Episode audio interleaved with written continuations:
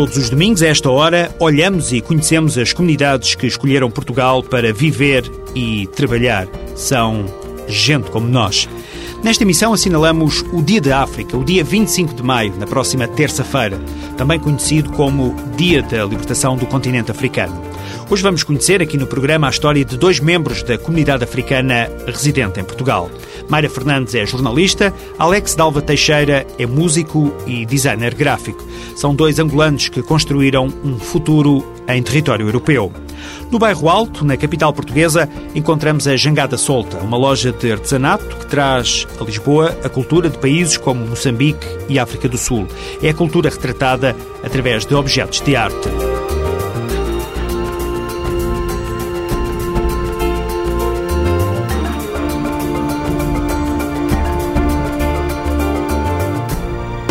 25 de maio é Dia de África, uma data que para muitos assinala a libertação do continente, o segundo mais extenso e habitado do mundo. Foi há quase 50 anos que 32 chefes de Estado africanos se reuniram para protestar contra a colonização que durante séculos subordinou o povo africano. A 25 de maio de 1963, os africanos uniram-se num só corpo para responder de forma organizada aos desafios necessários para a construção daquilo que chamaram um futuro melhor para os filhos de África. O resultado foi a criação da OUA, a Organização de Unidade Africana. Portugal representa hoje a segunda pátria para mais de 120 mil africanos, a maioria proveniente dos países africanos de língua oficial portuguesa. Já agora convém dizer que este número é o oficial do Serviço de Estrangeiros e Fronteiras. 120 mil africanos legalizados, obviamente serão mais no conjunto de todos os que estão de uma ou de outra forma, em Portugal. Para assinalar o Dia da África, na próxima terça-feira, o Centro Local de Apoio à Integração de Imigrantes de Leiria e a Associação A Migrante convidam a comunidade africana a assistir esta segunda-feira, amanhã, portanto, ao documentário Sapsepta, que em português significa a Porta de Ceuta. O documentário começa com uma frase significativa. Esta: Nós não atravessamos fronteiras. As fronteiras atravessam-se entre nós. Este trabalho reúne os depoimentos de viajantes africanos que, mesmo depois de sucessivas detenções e deportações junto à fronteira, continuam a enfrentar desertos, máfias, sede e fome. Tudo para chegar até Ceuta e, em alguns casos, para conseguir entrar na Europa. Sabe Septa vai estar em Leiria, no Teatro Miguel Franco, amanhã às nove e meia da noite.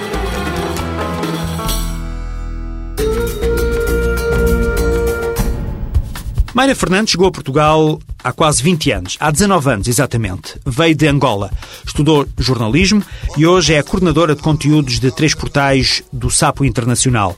Um projeto que mantém atualizados não só os nacionais, mas também estrangeiros que estejam fora dos respectivos países e querem manter-se a par das notícias mais recentes. Começamos com o Sapo Cabo Verde foi o primeiro a nascer, o primeiro a ficar online, muito embora já estivessem no forno todos os outros. Foram nascendo os outros, depois veio o Sapo Angola, depois veio o Sapo Moçambique. Da atualização online de conteúdos e do jornalismo de campo, Mayra passou à coordenação dos três portais. Foi a persistência em encontrar algo na área em que se formou que a trouxe até aqui. É fantástico, é muito bom. Uh, foi uma ótima oportunidade uh, que agarrei com as duas mãos e se tivesse mais uma, pô-la-ia também, porque é um projeto muito aliciante, uh, ainda mais estando cá e tendo que perceber dos três países sem lá estar no momento. Quando chegou a Portugal, no início dos anos 90, Mayra via o país como um destino de férias. Veio na época do Natal, mas nunca mais regressou. Ficamos cá até janeiro. A minha tia disse-me: vais começar a estudar, queres andar na catequese porque eu já andava na catequese no AMBO e eu achei aquilo tudo muito estranho. Eu perguntei porquê que eu tinha que fazer isso se eu já fazia isso em Angola. Ah, mas só para ocupares o teu tempo, tens estado muito tempo em casa, se calhar gostavas de estar com o teu primo, ir à escola com o teu primo, o que é que tu achas? Está bem, se é para passar o tempo, nós vamos. O tempo foi passando e Mayra teve de habituar-se à ideia de que Portugal era uma nova casa. Eu não conhecia Portugal como um sítio onde chovia todos os dias. onde eu tinha que andar de galochas, uh, onde eu tinha que vestir mil e um casacos. Não conhecia nada disto. Uh, foi difícil, mas depois fez-se. A adaptação na escola não foi assim tão complicada, porque houve uma preparação uh, dos, dos colegas. A professora falou de mim antes de eu, de eu lá chegar. Hoje eu entendo que ela falou de mim porque não havia diferença. Claro que eles tinham todas as curiosidades. Também ouvi aquelas perguntas: ah, então e, e vi as cobras? E vi os leões? E era difícil para mim explicar porque era uma realidade que eu não fazia ideia. Hoje, Mayra Fernandes sente-se integrada no mercado de trabalho e na sociedade portuguesa, mas as raízes africanas continuam bem presentes na vida da jornalista. Eu tenho cá uh, para aí 80%. Tenho a minha família, uh, tenho as comidinhas de sábado, tenho feijão de óleo de palma, a farinha e a banana, Quer dizer, tem tudo. Mayra está longe da realidade angolana há 19 anos. As saudades e a vontade de um dia voltar não lhe são indiferentes. A diferença é que nós somos muito festivos. Qualquer coisa é riso, qualquer coisa é sentar à mesa. Um almoço nunca é um almoço, é um jantar. Começa às duas da tarde, acaba às 10 da noite. Os 19 anos cá já não me fazem sentir tanta falta de muita coisa. Uh, no entanto, dá sempre vontade de voltar. Na lista de projetos para o futuro estão as viagens e a continuação dos estudos. Quanto mais eu sei, mais eu quero saber. Quero aprender muito mais sobre a multimédia. Quero, uh, uh, quem sabe, conseguir implementar isso o mais rápido possível nos três países onde estamos e nos próximos que virão. porque isto é um projeto imparável. Quero poder viajar muito Acho que as culturas é o melhor que há no mundo. Mayra Fernandes, uma jovem angolana, jornalista, com vontade de conhecer e conquistar o mundo. O protagonista da próxima história também vem de Angola. Afinal, estamos nesta emissão a celebrar o Dia da África. E então, o senhor que segue chama-se Alex Dalva Teixeira e é cantor. Acabei de te encontrar. Diz-me é o single do primeiro projeto a solo de Alex Dalva Teixeira. Na rotina de romper. Basicamente defino-me como uh, um projeto simplesmente de música pop. Uh, apenas escolhi fazê-lo a solo porque trata-se simplesmente de, de, fazer música sem qualquer virtuosismo ou sem qualquer objetivo. Uh, não sei, sem qualquer ambição de chegar a algum lado, apenas fazer música e, e sentir-me bem com aquilo que faço e poder partilhar isso com os meus amigos e com outras pessoas. Portugal é a segunda casa de Alex Teixeira. A história deste jovem músico começou em Luanda, a capital de Angola. Eu nasci em Luanda em, nos anos 90, mas estive lá pouco tempo. Eu, quando tinha um ano, uh, fui para o Brasil, onde também tive pouquíssimo tempo, e vim logo para Portugal. Então acabei por passar a minha infância toda em Portugal, a absorver a cultura toda que conheço agora. A música sempre foi uma companheira de viagem. Foi na infância que Alex começou a utilizar a voz para exprimir sentimentos. Eu recordo-me que desde pequenino, para aí com 3 anos, já adorava cantar e via o Michael Jackson na televisão e sabia que queria ser cantor ou queria ser músico. Mas comecei a tocar guitarra com 12 anos, creio eu, com 12 anos. A partir daí uh, fui aprendendo outros instrumentos, a tocar baixo, um bocadinho de bateria também. E desde aí não tenho parado. Filho de pai são tomense e mãe brasileira, Alex tem a multiculturalidade no sangue e na voz. A par do projeto a solo, Alex Teixeira é um dos elementos da banda Cast a Fire, onde é guitarrista. As minhas influências são muito diversificadas. Eu ouço tudo, desde do fado até ao, ao, black metal, passando pela música mais pop. Os projetos deste jovem não se limitam à música. Além de cantor e guitarrista, Alex é também designer gráfico. Inicialmente queria estudar design de moda porque sempre quis uh, fazer alguma coisa dentro do ramo das artes mas também acho que é muito limitador uh, eu ser artista só numa área, então que, quero explorar ao máximo áreas diferentes. E daqui a 10 anos, como se vê Alex? Daqui a 10 anos, imagino talvez uh, com uma família, com a minha própria família, e sempre a fazer música. Acho que nunca hei de parar com os meus próprios meios, uh, hei de sempre de, de escrever e continuar a compor. E não sei, sempre procura, vou sempre procurar ser feliz e sentir-me bem fazer aquilo que faço. Designer gráfico e músico. Profissões de Alex Dalva Teixeira, um jovem de origem africana que aposta num futuro em Portugal.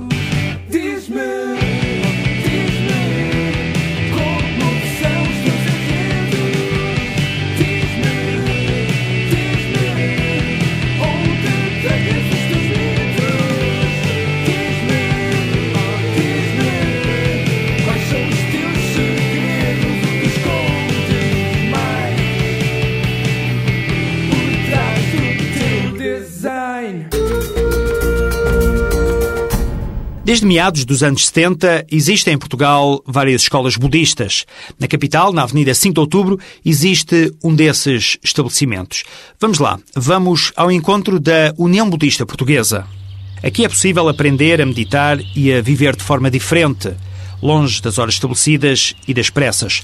Nas palavras de Paulo Borges, presidente da União Budista, a meditação é um dos elementos fundamentais desta religião. O budismo é uma, é uma via que procura levar-nos ao autoconhecimento, à autorrealização, a libertar-nos de sermos fatores de sofrimento para nós e para os outros e a desenvolvermos eh, todas as nossas potencialidades humanas, em termos cognitivos, em termos afetivos.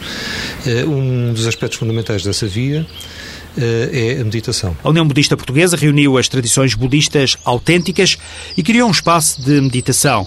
Mas esta é também a entidade que avalia a autenticidade das restantes escolas budistas e que representa em Portugal o budismo de forma oficial. Nós procuramos ser, o, ser uma espécie de ponte entre as pessoas que querem conhecer alguma coisa sobre o budismo e as várias escolas e tradições budistas autênticas existentes em Portugal.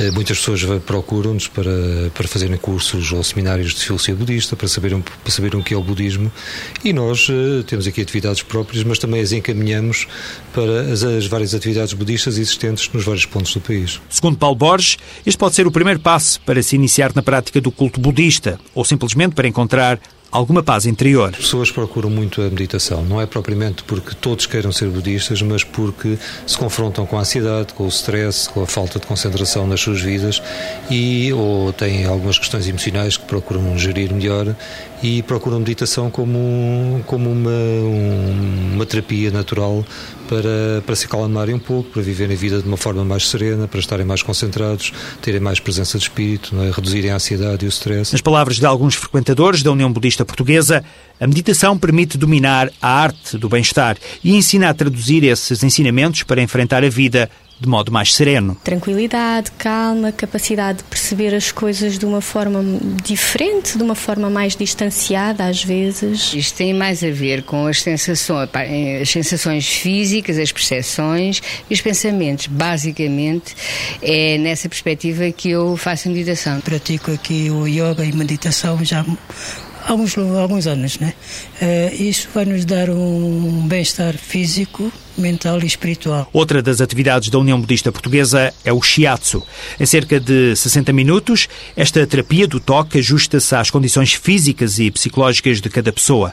António Teixeira, terapeuta especializado nesta técnica tradicionalmente japonesa, explicou o que é afinal o Zen Shiatsu. O Zen Shiatsu uh, assenta muito na, na própria filosofia do Zen, da própria expressão e manifestação do Zen. É, é muito simples, normalmente as pessoas têm essa ideia quando veem arranjos florais ou quando veem jardins zen, etc., japoneses, pois uh, ele foi desenvolvido exatamente por um praticante de zen e, uh, e assenta numa filosofia extremamente simples, em que uh, não há intenção, não há intenção mental da pessoa estar a fazer coisas. Trata-se de uh, massajar com, as mesma, com alguma, algumas técnicas, sem dúvida, mas em que a pessoa está completamente relaxada. Esta é uma arte a duas mãos. O terapeuta sublinha que permite o equilíbrio dos movimentos e a aplicação dos estímulos na medida certa. Há um aspecto chave no Zen é trabalhar eh, sempre sob duas mãos, ao longo de uma mesma linha de meridiano. As duas mãos permitem eh, duas coisas: que a pressão seja mais profunda, mais penetrante e ao mesmo tempo não provoque dor. Eu não posso começar numa zona de cima da perna e saltar com as duas mãos para a zona de baixo. Não há continuidade. A pessoa contrai porque não sabe onde lhe vão pressionar a seguir.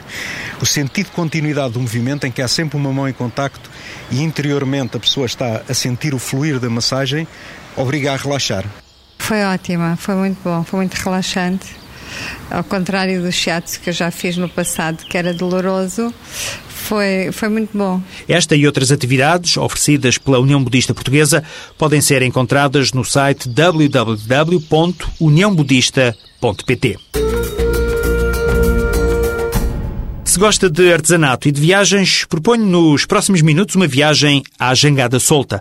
É uma loja de artesanato no bairro Alto, em Lisboa, onde se descobrem objetos de muitos lugares, peças que representam a cultura de vários países, objetos escolhidos a dedo pela proprietária Otávia Elias. Eu tenho a sorte de viajar um bocado com o meu marido e sempre que vamos eu, como sou perdida por artesanato, venho sempre com qualquer coisa para mim. Depois tiro os contactos ou faço os contactos lá e depois ou importamos ou procuramos peças cá do género ou às vezes trazemos alguma coisa connosco. África do Sul, Índia e Brasil são alguns dos países que representam a cultura na jangada solta. Temos artesanato do Brasil, bastante do, do Brasil, o Brasil é mesmo um mundo de artesanato. Uh, temos do Tibete, da Índia, do Nepal, de, de, de, Marrocos. Marrocos não tem assim muita coisa.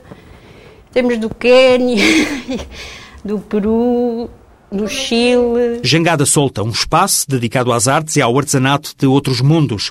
A loja está na Rua da Rosa, em Lisboa, e também em www.jangadasolta.com. A terminar, este Gente Como Nós ficam no ar mais algumas sugestões. Começamos com a exposição do fotógrafo alemão Homer. Trata-se de um conjunto de fotografias que pode ser considerado um retrato humano do planeta Terra. Mil Famílias, o álbum de família do planeta Terra. É o nome desta exposição e o resultado de uma viagem de quatro anos pelos cinco continentes a fotografar a semelhança na diferença. Porque, apesar dos agregados familiares viverem em realidades distintas e terem hábitos e crenças diversificados, o conceito básico de família é sempre o mesmo. São 100 fotografias onde encontramos, por exemplo, elementos da tribo Maasai, agricultores que esperam chuvas na Síria, plantadores de batatas na Colômbia e na Ucrânia, membros da cultura Amish e pessoas em migração. Crentes, afinal, em todas as religiões. Tudo isto sob a forma de grandes ou pequenas famílias. O trabalho de Homer vai estar em Belém, em frente ao Museu da Marinha, até 30 de junho. Ainda pela capital, na próxima quinta-feira, dia 27 às 10 da noite, a Casa da América Latina convida-o para um café-concerto com o mexicano Giancarlo Mendonça. Um espetáculo de percussão criativa, contemporânea, que alia também teatro e artes performativas. Se estiver no Porto, não perca o Festival Internacional de Teatro de Expressão Ibérica, que vai acontecer de 28 de maio a 10 de junho. A edição deste ano volta a trazer aos palcos propostas de teatro, dança e performance de companhias oriundas de Portugal, Espanha, Brasil, Chile, Angola, Moçambique, França, Itália e Canadá. O espetáculo Nuila de duas companhias espanholas, inaugura o palco do Teatro Nacional de São Jorge. Vai ser na próxima sexta-feira, dia 28, a partir das 10 da noite. Um espetáculo que une a dança de inspiração basca, o teatro e a poesia. Ora, para saber os locais e as horas dos restantes espetáculos deste Festival Internacional de Teatro Expressão Ibérica, pode consultar o site, o endereço eletrónico do, do FITEI é exatamente este, www.fitei.com. E agora, ponto também, ponto final neste Gente Como Nós, uma parceria à CIDI, Alto Comissariado para a Imigração e Diálogo Intercultural e a TSF. Para o envio de informações, críticas e sugestões, pode utilizar o endereço eletrónico gentecomonos.pgm ou pgm.pt. Este é um programa produzido semanalmente pela PGM Projetos Globais de Média, uma iniciativa apoiada pelo Fundo Europeu para a Integração de Países Terceiros.